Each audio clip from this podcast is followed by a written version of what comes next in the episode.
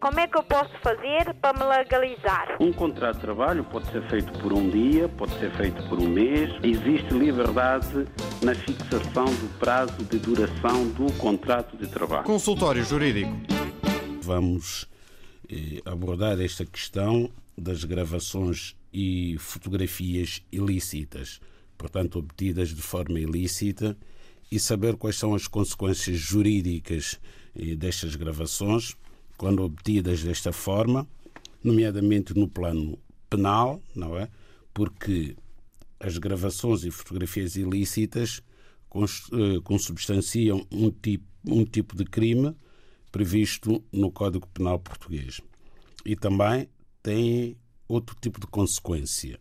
E no plano eh, civil poderão ser consideradas como provas ilícitas e não serem usadas, digamos assim, para provar seja o que for. Porquê? Porque a lei entende que quem gravar palavras proferidas por outra pessoa e não destinadas ao público, mesmo que lhe sejam dirigidas, ou utilizar ou permitir que se utilizem as gravações eh, obtidas desta forma, hum, mesmo que ilicitamente produzidas, é punido com pena de prisão até um ano ou com pena de multa até 240 dias. E na mesma pena incorre quem, contra a vontade, fotografar ou filmar outra pessoa, mesmo em eventos em que tenha legitimamente participado, ou utilizar ou permitir que se utilizem fotografias ou filmes obtidas, portanto, desta forma, sem autorização do próprio.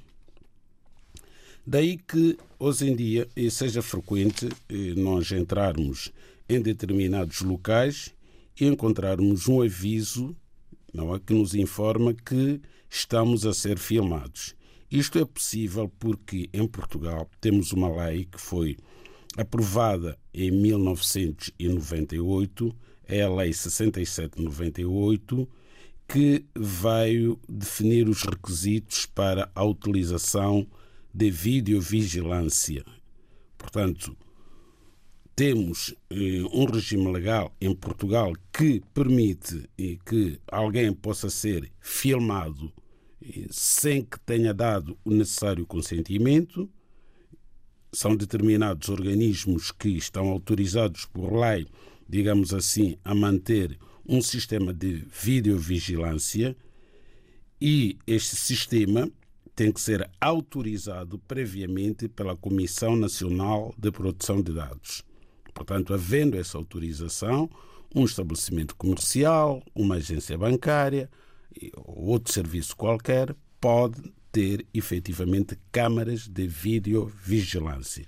Agora, há pessoas que colocam nas suas próprias casas, em câmaras de vigilância, não têm que pedir o consentimento de uma autoridade se alguém quiser ter uma câmara em sua própria casa, mas a questão é que normalmente nessas casas temos empregados domésticos, empregadas domésticas a trabalhar e os eh, patrões eh, dessas empregadas muitas vezes colocam essas câmaras para se protegerem contra a eventualidade de haver furtos ou outro tipo de ilícitos.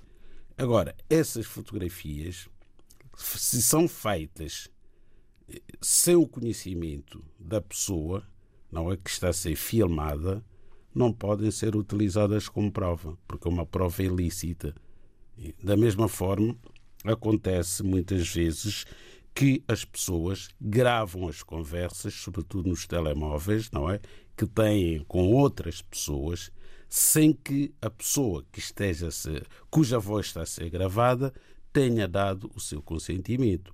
Desde logo porque nem sequer é informada, não é? Pela pessoa que grava, que naquele momento aquela conversa está a ser gravada. Portanto, a conversa obtida nestas circunstâncias não constitui prova. E é crime fazê-lo. Muitas vezes as pessoas não têm consciência de que não devem gravar conversas sem o consentimento da pessoa que está cuja voz está a ser gravada. Como é que eu posso fazer para me legalizar? Um contrato de trabalho pode ser feito por um dia, pode ser feito por um mês. Existe liberdade na fixação do prazo de duração do contrato de trabalho. Consultório Jurídico